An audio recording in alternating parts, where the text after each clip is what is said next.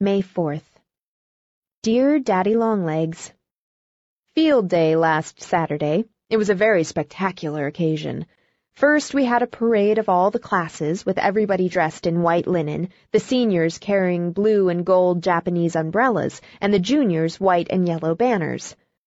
Our class had crimson balloons, very fetching, especially as they were always getting loose and floating off.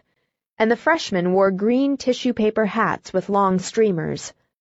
Also, we had a band in blue uniforms hired from town.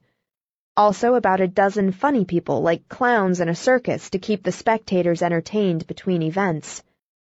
Julia was dressed as a fat countryman with a linen duster and whiskers and baggy umbrella. Patsy Moriarty, Patricia, really, did you ever hear such a name?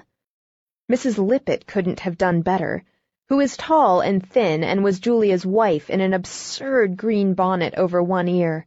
Waves of laughter followed them the whole length of the course. Julia played the part extremely well. I never dreamed that a Pendleton could display so much comedy spirit. Begging Master Jervie's pardon. I don't consider him a true Pendleton, though, any more than I consider you a true trustee. Sally and I weren't in the parade because we were entered for the events. And what do you think? We both won. At least in something. We tried for the running broad jump and lost, but Sally won the pole vaulting, seven feet three inches, and I won the fifty-yard sprint, eight seconds.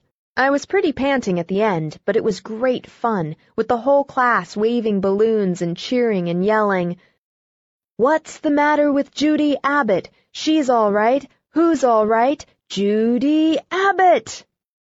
That, Daddy, is true fame.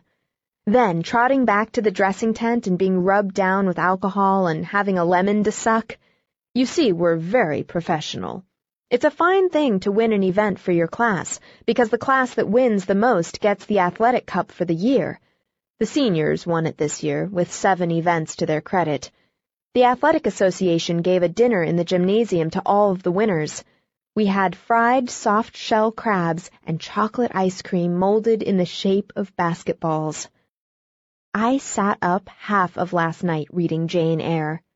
Are you old enough, Daddy, to remember sixty years ago? And, if so, did people talk that way? The haughty Lady Blanche says to the footman, Stop your chattering, knave, and do my bidding. Mr. Rochester talks about the metal welkin when he means the sky. And as for the madwoman who laughs like a hyena and sets fire to bed curtains and tears up wedding veils and bites, it's melodrama of the purest. But just the same, you read and read and read. I can't see how any girl could have written such a book, especially any girl who was brought up in a churchyard. There's something about those Brontes that fascinates me. Their books, their lives, their spirit. Where did they get it? When I was reading about little Jane's troubles in the charity school, I got so angry that I had to go out and take a walk. I understood exactly how she felt. Having known Mrs. Lippett, I could see Mr. Brocklehurst. Don't be outraged, Daddy. I'm not intimating that the John Grier home was like the Lowood Institute. We had plenty to eat and plenty to wear, sufficient water to wash in, and a furnace in the cellar.